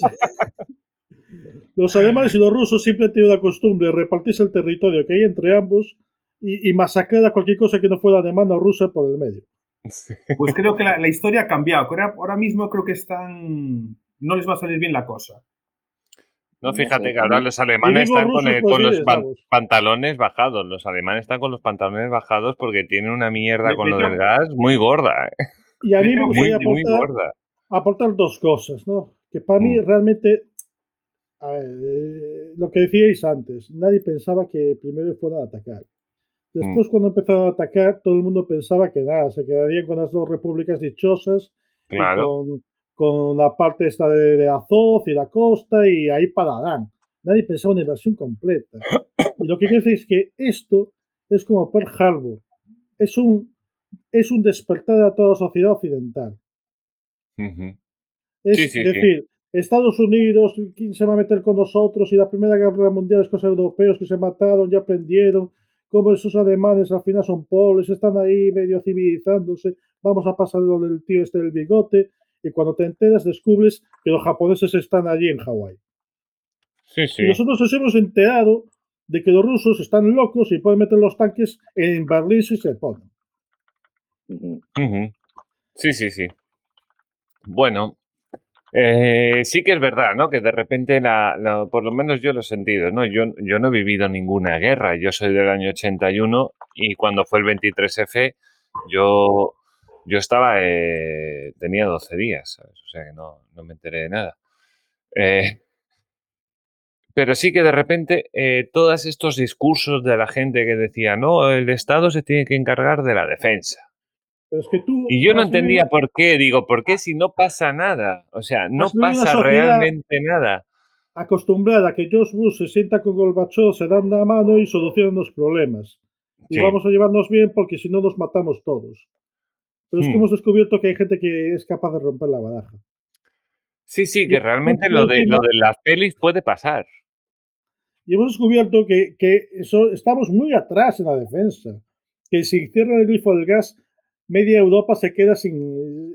pasa frío y, y hay cortes de electricidad. Que para La, cualquier cosa la de- que la dependencia es increíble. O sea, ole por, por Francia y las 54 centrales nucleares que tiene. Ya quisiera yo que España las tuviera. Y ha ¿sabes? sido un baño de realidad. Eh, Perdón. Ahora, Vale. voy a incidir en eso, que son, son dos cosas interesantísimas lo que habéis apuntado ahí. Una, eh, básicamente, es lo que estamos dispuestos a hacer o sacrificar para parar una guerra o para que no maten gente. Había un tuit por ahí, no me acuerdo quién lo había dicho, que qué pensarían nuestras generaciones de abuelos y bisabuelos eh, si viesen que para parar a un tío como Putin, que ellos tuvieron que enfrentarse a un tío como Hitler, Hitler, nos quejamos porque vamos a pasar un poquito de frío eh, y tenemos que ponernos una mantita porque, porque no tenemos calefacción. Cuando Mm. hace 100 años la gente iba a la guerra masivamente para defender a esa gente. Eso por un lado. Por otro lado, fundamental lo que habéis dicho. Llevamos 60, 70, 80 años. Nosotros, nuestra generación, todas estas cosas las, las hemos visto en películas de Hollywood, en Claro. libros, en textos, de Churchill. No, no, no, es que el mundo es eso y lo estamos viendo, nos estamos encontrando con eso de bruces. bueno, estamos en el momento de paz más, más o sea, de, de más paz de la historia. O sea, Sí, bueno, pero que el mundo es, eh, la paz es una especie de inter- eh, interludio entre guerras. Sí, ¿no? claro, hombre, a saber. Dentro de 500 años, cuando estudien esta época, a saber todo lo que nos ha pasado, ¿no? O sea, quién sabe, a lo mejor Rusia y China de repente hay una alianza, porque, ah, claro, ahora, ahora la, o sea, no creo, ¿no? Pero, pero bueno, ahora uno se puede esperar cualquier cosa. Dice, ya estás metido en una guerra. Sí, curiosamente, la- Pero la- la- a lo mejor la, esperanza está en, esa globalización que tanto critican algunos, ¿no? Porque ahora sí que todo lo que se mueva en el tablero afecta a todos los demás desde muchos Claro, esto no es como el siglo XV, o sea, esto es otro rollo, ya, claro. Dale, Juanjo, ibas a decir algo. Que yo creo que ya estamos abocados a la dinámica de una Segunda Guerra Fría. Y, Sí, y, eh, no- y la globalización se va a frenar. Es- ¿Estás conmigo en el que hay una guerra secundaria, que es la que está por detrás, que es la que viene por las sanciones, por no sé qué, que está un poco tirando de la cuerda a ver si Putin acaba de cerrar el gas porque están tirando y tirando, le están Es metiendo que- una hostia de cojones económicamente a Rusia? Y es que si lo vemos en esa eso es una guerra, eso es una guerra, sin balas, pero yo creo que es una guerra directamente de hay- Europa. que hay un montón de patriotas rusos que saben que la decisión ha sido horrible, porque van camino a un protectorado chino. Sí, bueno, hostias, no lo había pensado, pero puede ser. Y eso, eso a un nacionalista ruso le sienta muy mal. Y saben Sí. que se han equivocado. Y esto Fíjate, rublo, rublo cuánto ha caído, un 80% ya. lo ha, lo ha dicho tu amigo Jano. Aquí hay que jugar a, a estrategia A, a ganar de alguna manera, a no perder. Y lo que hay que jugar es a darle una salida a Putin honrosa para parar Mm. la guerra y volverla a redir. Porque si no, nos vamos a una guerra fría donde todos vamos a perder. Y por otro lado, en esta guerra fría, lo siento, hay que hacer como una guerra fría. Es decir, nosotros también tenemos armas tan buenas o mejores que las vuestras. Pero este hombre ha, ha- ha- ha dicho algo así, o sea, Putin dijo, bueno, yo no le escuché decir nuclear en ningún momento, nucelar, que diría Homer. Sí, sí, sí. sí. Eh, yo le entendí activar el protocolo de no sé qué, no sé qué. Eso es Pero nada nuclear, pero nuclear, la palabra nuclear no le escuché. Pero bueno, sí que todo el mundo se, eh, levantó como las orejas al perro, ¿no? Cuando le enseñas comida. Está, hostia, ¿qué ha pasado aquí? grave. Mario, hay Sí. una cosa más grave, lo acabo de leer ahora mismo justo en, en Libertad Digital. Sí, que le han hay- del mundial, ¿no? No, no, no, no, no. De, alerta de máxima la Eurovisión, de Eurovisión. No, no, no, no, no, no, no. Alerta máxima ante la posibilidad de que Rusia, us- Rusia use armas químicas contra la población de Ucrania. Eso lo escuché. ya ha salido Boris Johnson eh, diciendo que es una, bueno, que es verdad por otra parte, que es una teoría clásica de los rusos y de los soviéticos, que es decir, acusar a los demás de que hay armas químicas o laboratorios químicos en un territorio para a- legitimar la acción con esas armas provocada por ellos. Y he de decir que en Sí. este aspecto se han juntado, porque pues si éramos pocos ya, éramos pocos y para la abuela que se decía, ¿no? Sí, que ahora se han juntado en, el- en la familia pro-Putin toda la horda de negacionistas, conspiranoicos, eh, eh, antiglobalistas, sorosianos, eh, reptilianos del séptimo día, ¿eh? sí. y, y expanden la mierda de la propaganda prorrusa allá por donde vayan. Llevan una semana calentando las redes diciendo que se sabe que hay laboratorios biológicos y químicos en Ucrania y, eh, con dinero estadounidense que pueden haber estado fabricando virus, armas químicas, tal. Y casualmente, tres días después sale Putin diciendo esto. O sea, no se puede ser más gilipollas, con perdón. ¿eh? O sea, no se puede Mira, ser más yo, yo con respecto a eso tengo que decir, tengo que decirle a- al oyente de, de este podcast que para escuchar esas mierdas de las que hablas tú, Frank, yo escucho un Ujú. podcast, bueno, escucho dos. Uno que se llama Economía Directa y otro que se llama Debate no sé qué, no sé. Pero bueno, Ajá. Economía Directa, Economía Directa te vale. Y es todo así, ¿eh? Es todo como tú dices, ¿eh? O sea, lo- es pro, pro izquierda, pase lo que pase. Sea quien sea. y- y- y bueno, ya salía uno, o sea, y hay gente de las que dicen, pero joder, si los ucranianos son rusos, joder, ¿qué más da? Digo, oh, no, hombre, si estamos en ese nivel ahora, ¿sabes? No, pues los hay Y peores, los hay que piensan que esto todo es una confabulación de Soros y de Gates y de los malvados progres. Ah, bueno, esto y ya es y liar la manta, sí. Y, y hay una cosa muy clara, cuando tú coges un tweet y en la misma frase te ponen Donbass e inoculación, lo tienes ya. Sí. ¿Sabes? Porque es que te dice, sí, bueno, también lo con la inoculación nos querían vender no sé qué y equipar. No, no, claro, como nos hemos inventado Sí. una pandemia que era falsa, ahora eh, la guerra es un estudio de Hollywood donde eh, nos- con una especie de diseños informáticos te ponen un bombardeo en un hospital, pero que en realidad no, no existe el hospital. O sea, el nivel de Claro. es una Es como Rusia, ¿no? Sí, que, que, que, que- que bombardeó en Mariupol, se llama, creo. Sí. Uno- un hospital maternal, esto de críos y tal, y dice Rusia, no, yo no fui. Yo, ¿Cómo que no fuiste tú, idiota? Joder, ¿cómo no vas a ser tú? que- ¿Quién fue, joder? Porque dicen que estaba vacío. Sí. Y por eso te- os digo que es increíble, porque esas cosas son las que se ven en los años 30. Mm, Sí, sí, la desinformación, claro. mm. Y lo que es Y saber es cómo que- está Rusia por dentro hoy, que, que ya han sacado, eh, sacaron una ley que hasta 15 años de prisión por, por, por dar noticias falsas sobre la guerra. Pero nosotros aquí Falsas que ellos deciden lo que es falso, claro, obviamente, Claro, esto claro, va pero, aquí, así. pero, pero, pero aquí nos escandalizamos porque cerramos Rusia Today y Sputnik. Oh, oh, no podemos, somos ANCAP, somos libertarios. No, libertad de prensa. Joder, es una agencia de información estatal de Rusia. Joder. No, yo creo que no hay que cerrarlos, ¿eh? Lo siento, Yo ahí que no, sí, yo no creo que hay de- que comérselo con son- patatas. No, son medios de comunicación. Aquí cualquier medio ruso privado puede operar libremente. No, no, no. mira, Da igual, pero yo, No, eso- yo, Eso eh, es, no, mira, perdona Mario, te Dime. mi tesis. Mi tesis es Dime. exactamente lo mismo que permitir que en tu ministerio, en tu Consejo de Ministros, se siente gente pagada y, y- y financiada y, parte del organigrama de un país extranjero. Es exactamente sí, lo sí, mismo. sí, sí. Rusia Today y Sputnik es una, es una agencia pública, estatal, de propaganda rusa. Cualquier otro medio ruso, sea pro-Putin o no sea pro-Putin privado, tiene perfectamente licencia para, para actuar. Lo que no puedes tener es, es, en una guerra como el siglo XXI, que se basa en el campo de batalla, no solamente es el militar, sino que es el, el, el informativo y las redes sociales, dejar campar a sus anchas a un enemigo con dos medios de comunicación financiados y todas las redes sociales. Pues mire, lo siento, pero no. No estás Entiendo- cerrando el medio de comunicación ruso, estás cerrando el medio de Putin en España, que no es lo mismo. Vale, vale, yo te entiendo. Entiendo tu punto y entiendo que estratégicamente tienes un lógico. Yo creo que. Pero fuera de eso, espera, espera, solo un segundo, Juanjo, ya te dejo. Eh, la libertad de expresión es lo que tiene. No es libertad de expresión, porque Sí. no es un medio de comunicación. Sí, No. no, No. no, ahora, ahora no puedes definir los medios de comunicación en función de lo que a ti te parece. Un medio Sí, de sí, comunicación claro, es un medio de comunicación, punto. No, Diga no, lo no, que no, diga. no, no. De la misma Diga que decir lo que diga. No, no, no, no, en absoluto. Porque si nada. no, mira, Juanjo, es que si no, yo te saco la carta de, de- de las televisiones en España, todas subvencionadas, todas son medios del gobierno, deberían estar todas no, vetadas. No, no, no, no, todas son de titularidad privada, accionistas privados. No, televisión española no. ¿eh? La televisión pública española, ¿tú crees que es equiparable? Porque estamos hablando de los modelos sociales que vimos al principio. Tú, si me quieres equiparar la otra Sí. Con China o Rusia, o me quieres equiparar... No, no estoy defendiendo, no estoy defendiendo a Putin. Pues, No, no, no, no, no. No, pero el momento en el que tú metes una, una línea, ya no hay libertad de expresión. sí, A ver, que yo entiendo, yo entiendo por qué, y yo entiendo tú, yo también he visto Russia Today y es Es vomitivo. Es vomitivo, tío. Estoy muy de acuerdo, y yo a todo el mundo No lo digo. Yo no, yo le digo, yo la censura la hago yo, los quito. O sea, tampoco me vuelvo loco, los quito y a tomar por culo. Es que no Y ya estamos está. hablando de lo mismo, Mario. No estamos hablando de lo mismo. Sí. Estamos hablando.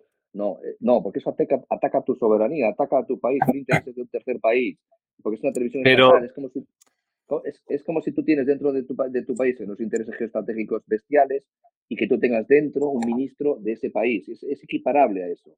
O sea, nadie puede. Todo el mundo es libre en España, fíjate. Además, es, la libertad de expresión por cerrar eh, Rusia Today y Sputnik no desaparece en España. De hecho, hay muchos opinólogos. en lo, en- Mm. lo estáis viendo todos los días. Mm, mm. In- Incluso en esas teles de las que tú criticas televisión El, española. el podcast que he dicho y todo. Sí, sí, sí, sí. Sí, sí, sí, sí. Y no pasa nada, pero oiga, pero la, pero la agencia de Putin no. Eh, hasta Vale, vale. no. Ese es el límite. Bueno, le voy a dejar hablar a Juanjo, que iba a decir algo y, te interrumpí. No, yo suelo decir que realmente yo creo que dais mucha importancia a esos dos canales de televisión que veía muy poquita No. gente. Yo no lo veía. Y, y- y, hombre, me puedes decir, es cierto que podrían pasar información. Bueno, si te están pasando igual por las redes sociales. Yo creo que es perder Mm. el tiempo. Para el público, ¿no? Porque ¿quién veía Rusia Today? Pues los que siguen sus podcasts, los que comparten canales de Telegram, no van a seguir haciendo lo mismo. Sí, pero La forma interesante. No, pero lo que está bien es decir, mira, mira qué tontería están diciendo aquí. Y Nah, das eso el no funciona, corte. tío. Mm, mm. Olvídate, que no, que no funciona. Eso es, eso es, eso es pretender vivir en un Pero país bueno, que no es. Me, me parece tema menor, porque es eso. ¿Quién veía Sí, Rusia sin duda. 100.000 Bueno, pero es un personas al mensaje día. claro de a partir de ahora, si lo ves, sabes lo que hay. Vale, mensaje 100.000 claro- personas son más que nosotros, eh. Cuidado, eh. Que, que- Pero es que cuidado. nosotros eh, tenemos un público con calidad. Y eso, claro. Exacto, exacto. Se cuenta con los dedos de las manos. Es de que- que- Vamos, que vamos llegando nada poquito a poco hasta que nos conocen. a tope. Kremlin, tío, y en esto, en 0,3 tenemos millones de seguidores. Esto también Pero, puede- por ejemplo, sí, está bien. Pero ¿qué quiere decir? Eh, es que realmente hay que adoptar posiciones políticas duras. Es decir, mira, si no pagas esto mañana, mm, Moldavia entra en la OTAN pasado mañana. Cosas así. Jugar ese Sí, juego. está claro que, que hay Ahora, que jugar. claro, cuando tenemos un- unos políticos comisionados que van haciendo las cosas a cuentagotas, pues nos va a ganar Putin, que tiene un mando único Sí. y allí todo el mundo le obedece. Y por eso, Mm. la segunda cosa que me gustaría aportar a mí sobre Ucrania es que hemos descubierto que hay héroes. Y hay un héroe que ¿De se llama Bodo, que hay héroes. Ah, héroes. Sí, En sí. esta sociedad de mierda que los valores Sí. están viniendo abajo, hemos descubierto que hay un político que era un actor que se queda allí donde pegan las bombas. Cuidado, cuidado. Eh, a ver si, a ver si tú, tú, Juanjo, respóndeme una pregunta. ¿Es un actor que, que yo también le considero un héroe porque además se sube sus vídeos y se ve dónde está y marca su ubicación? ¿Es un actor en el papel de su vida? Sí. Está preparado para eso, para interpretar al mejor presidente de la historia. Ah, los no mejores discursos y los mejores que no. A ver, es un político, Juanjo. Eh, eh, Era La un política es actor, así. Hombre, no me toquen las narices. Era, un actor de, de películas románticas de que medio Pero actor, pero actor. Claro, Muchos sí. buenos actores son cómicos. Tú lo sabes igual que yo en este Sí, sentido. ¿eh? está claro que Claro. domina el medio. Está claro que Sí, domina el sí, sí, medio. sí, sí. Y el vídeo este de coña que tenía de, eh, de llama a Merkel y le dicen que enhorabuena por entrar en la Unión Europea, que, que lo hizo en un programa de humorístico hace años, Sí, que ahora no han vuelto a sacar. De, "En- enhorabuena por entrar en la Unión Europea. ¡Sí! O sea, Sí, eh, sí. dicen, pero claro, que estoy hablando con, con, no sé, Lituania, una cosa. No, soy de, de aquí, de Ucrania. Ah, perdón, nos hemos equivocado. Y de la del bajón, pues. Está claro Hombre, que es, bueno, es un su faceta, es lo que se le da bien, ¿no? No, Es pero para lo que- que ha estudiado, me parece bien. A ver, un político, que- yo no creo que sea, no creo que, que el político, el presidente del gobierno tenga que saber de todo. A, a los Entiendo hechos que me se- remito en España. O sea, Entiendo que ese vídeo lo hizo antes de, de meterse a político. Pero que hemos descubierto que es un héroe porque ha aglutinado a la población ucraniana. Que, que Sí. está. Lo que decíamos antes es que es que parecido él es a la- rusófono. Él es que es- rusófono, además. que es parecido a España del 1808, donde hay que aceptar que te han invadido por los cuatro costados y que hay que ponerse de acuerdo para ver si los echamos. Y además ha herido mortalmente, de- desde el punto de vista de la opinión pública, ha herido mortalmente a su enemigo porque todos nos identificamos con él y no con el otro, que eso es muy importante. Claro, es que es que es Claro. recordar, recordar que cuando empieza la invasión, Europa está con la tontería esa de os vamos a echar en Eurovisión, que aunque parezca que no vale Sí. para nada, vale mucho. Estáis vacíos. No, no vale para nada. Por mucho que lo diga Borrell, no vale para nada. Es una mierda. Cuidado, cuidado con eso que se rumorea que hubo una llamada de Putin a, a Borrell diciendo que, que salían de Ucrania siempre que les dejaran volver a Eurovisión. Creo que lo dijo Borrell. en algún ¿Verdad? momento. Y que le aseguraron Sí, tercer sí. puesto como mínimo. Sí, sí, Sí. sí. sí, sí, sí. y tan. Pero estamos, estamos en, ese, en ese momento ridículo de Europa Sí. de admitimos que nos chupen Ucrania y que le den por saco a cuarenta y pico millones de personas.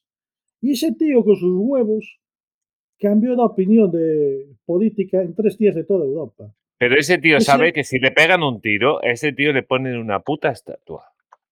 Se lo Y, pegarán igual. cuando, y hay otros dos detalles, ¿no? Primero, que son más. Cuando Lewandowski hace allí el alegato de que Polonia entiende perfectamente Ucrania y, y que... no Viva Lewandowski, mar- marcó un hat-trick. Sí.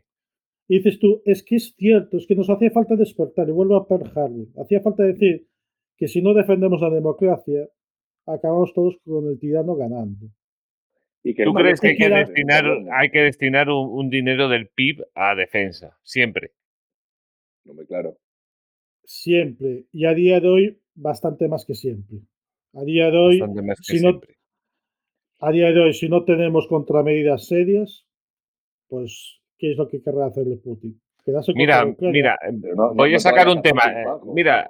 Tenemos debajo de nosotros un enemigo que se está armando hasta los dientes con, con, con material americano, Sí. que es nuestro No, querido marroquí. pero abajo. su problema es Argelia, creo. Es más, yo te digo, si fuera, yo creo que hay una decisión que tiene que tomar Europa. Es decir, mira, o paráis ya, Moldavia entra en la OTAN, que sepáis que vamos a hacer 100 centrales nucleares y que el gas ruso lo va a comprar China durante los próximos 50 años, que aquí vamos a dejar de usarlo.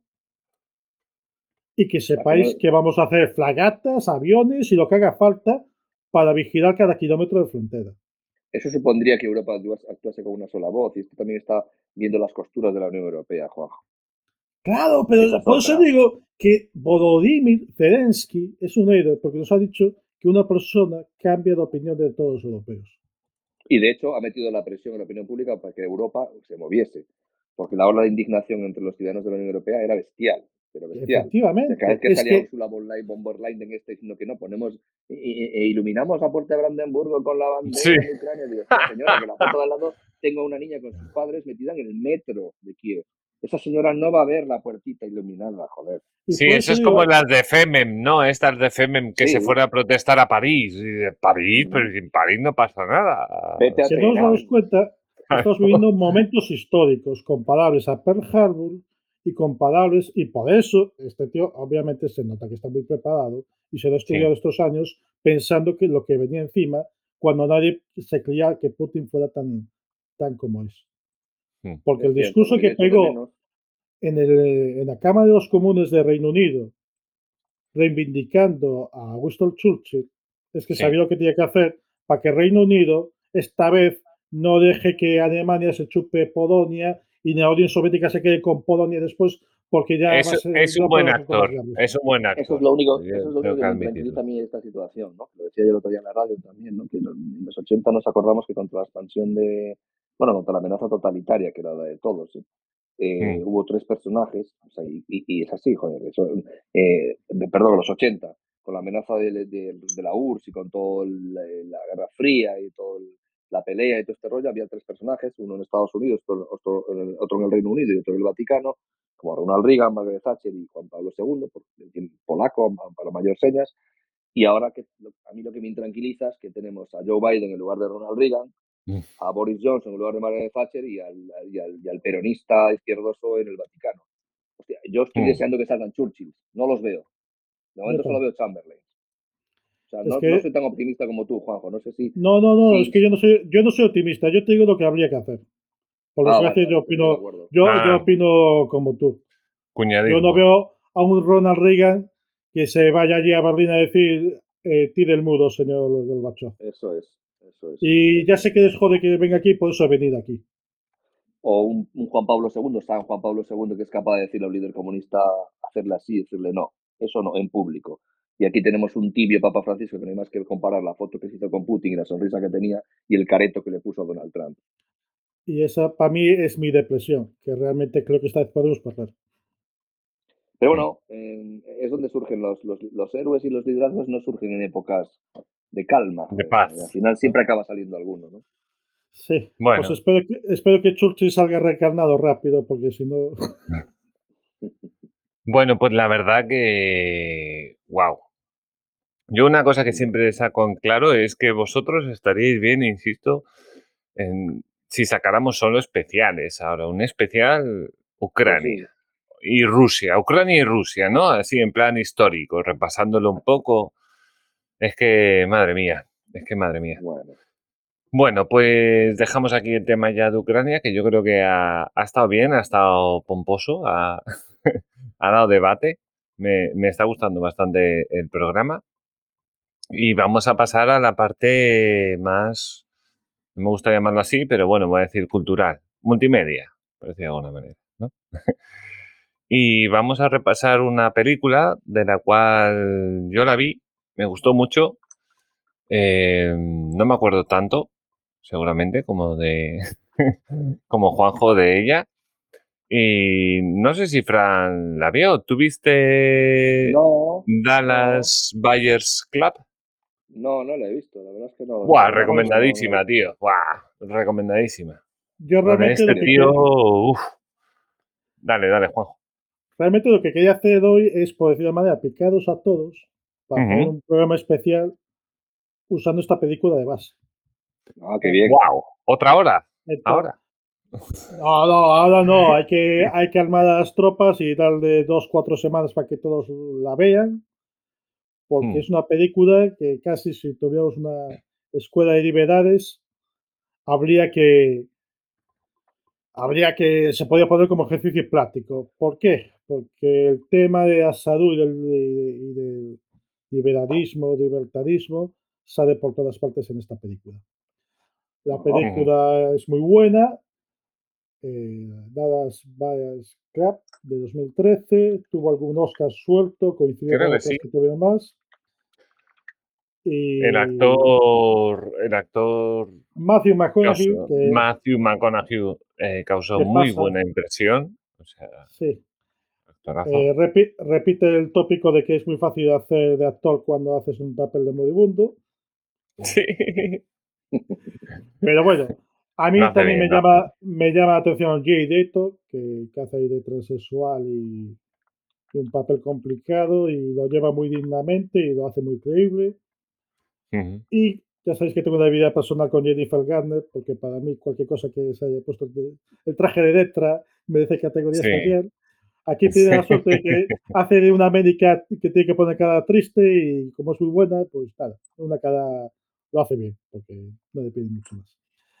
Ujú. Y es un proyecto muy bien dirigido de Jean-Marc que estuvo tiempo con la película y se basa en un poderosísimo guion. Un poderosísimo guion del personaje protagonista que interpreta a Matthew McConaughey, que es Ron Woodruff, que es un cara dura, un típico tejano cowboy que vive de estafar a la gente y de, de hacer algún chollo por ello suelto en los rodeos, se lo pasa pipa, hace de todo, se droga, eh, sería con cualquiera, siempre, siempre con mujeres, no, no- no es un marica de esos, digo de un marica de esos para poner situaciones, que yo sea homófobo también.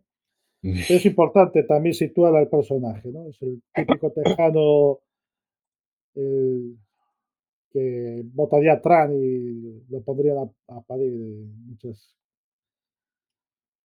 en muchas historias de estas medio progres. La cuestión es que cae rendido, se va al hospital y dicen que tiene SIDA. Él se indigna porque no es un pedazo maricón para tener SIDA. Ujú. Y le dicen que le quedan 30 días de vida.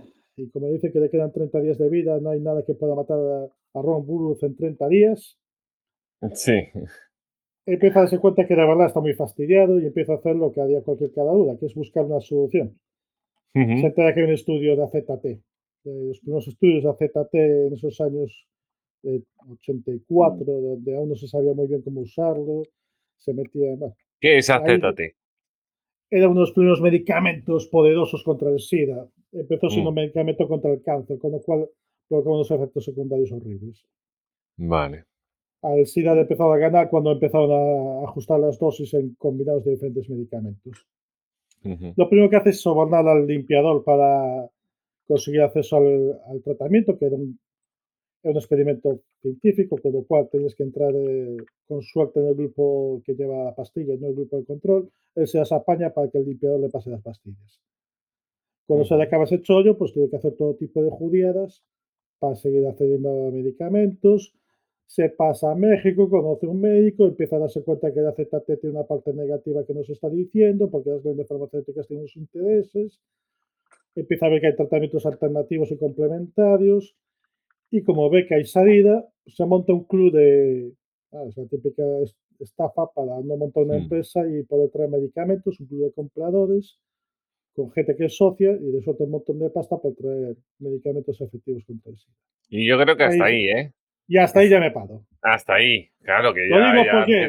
eh, pero hay, eh, quiero decir que, ¿por qué es muy importante esta película? Porque nos da juego a hablar de farmacéuticas, nos da juego a hablar de la decisión de un individuo aceptando un medicamento que puede ser experimental, sí o no, o si lo regula el Estado, si no lo regula el Estado. Mm.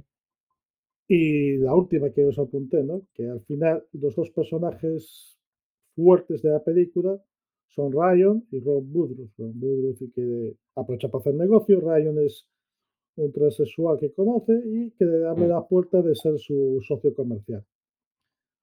Y se acaba formando una gran amistad. Es curioso que dos personas que en principio no se podían ver, uno transexual, otro un homófobo tremebundo, acaban siendo los grandes amigos de la película. Y eso se, bueno. se, se- se ve en la película. Pues sí, además, además es un peliculón, ¿eh? Muy bien hecho. Y bueno, que como tienes razón, ya he hablado mucho, pero es para desafiaros, que la veáis todos y hablamos, ¿qué os parece eso de que mandar a tomar por saco de estado de, mira, yo me quiero poner esta pastilla y a mí no me lo prohíbas? Exacto. Hay muchas empresas que Sí, pueden no hacer digas. auditorías muy, re- muy buenas. O no, o no me digas quién tiene que fabricar una vacuna y quién tiene que venderla, déjame elegir. Sí, Correcto. por eso lo podemos relacionar con la pandemia.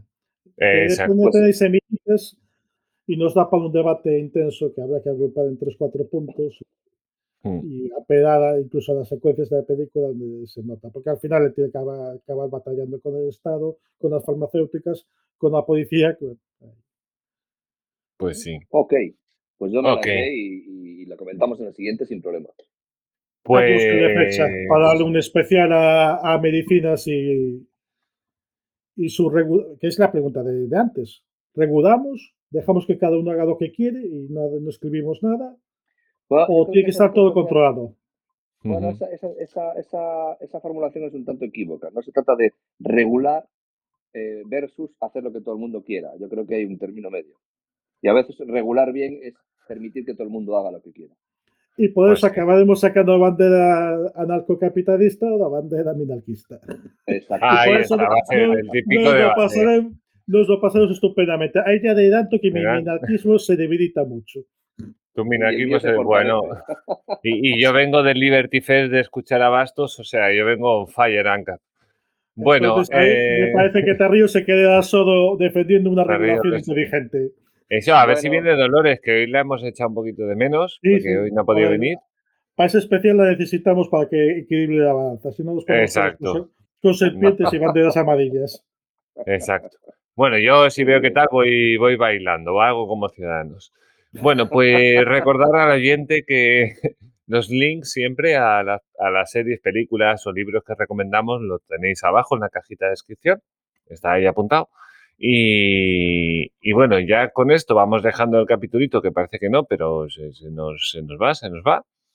Y, y se nos tiene que ir, aprovechando ya y lo hilo todo, que don Francisco Tarrillo, que, que algún, algo para despedir, algo, una última, un último apunte.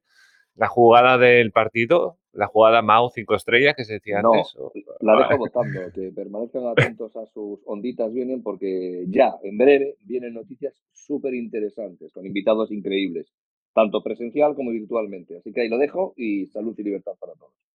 Qué guay, qué guay, qué guay. Ya estoy nervioso. Ya estoy nervioso. Bueno, Chao. muchas gracias, Ah. Fran. Eh, por otro lado, eh, Juanjo, Pues, ¿alguna cosita pues, más? ¿Te ha gustado el episodio? Eh, Sí, no me, ha encantado. Y ya puestos voy a poner aquí con mi super teclado mecánico onditasvienen.com. Oh, sale una Sí. cosa. Vale. Hay una web ahí saliendo. Ahora este fin de semana toca subir contenidos. Muy bien, muy bien. Poquito a poco, ahí creando el, la estructura de todo, de todo. Pero bueno, yo creo que lo importante es el contenido, que el contenido yo creo que está muy bien. Nos falta- Sí, lo- Lo que pasa es que somos todos gente que trabajamos, entonces es muy jodido esto. Y, y- pero bueno, poco a poco, poco a poco. A ver eso que dijo, que dijo Fran. Yo creo que le va a dar un puntito. Bueno, pues nada más. Hasta aquí ha llegado el capítulo número 19 de Onditas Vienen. Si estáis en iVoox, pues un like, por favor, un comentario, si queréis decir algo acerca de la película, si la habéis visto, o acerca de Putin, o acerca del 8M, o lo que Y veáis. si, alguno, y si alguno se anima, que suelte el mensaje te digan, yo quiero hablar de la película y lo traemos. Por ejemplo, que busque Onditas Vienen en Telegram, que por ahí sale el grupito.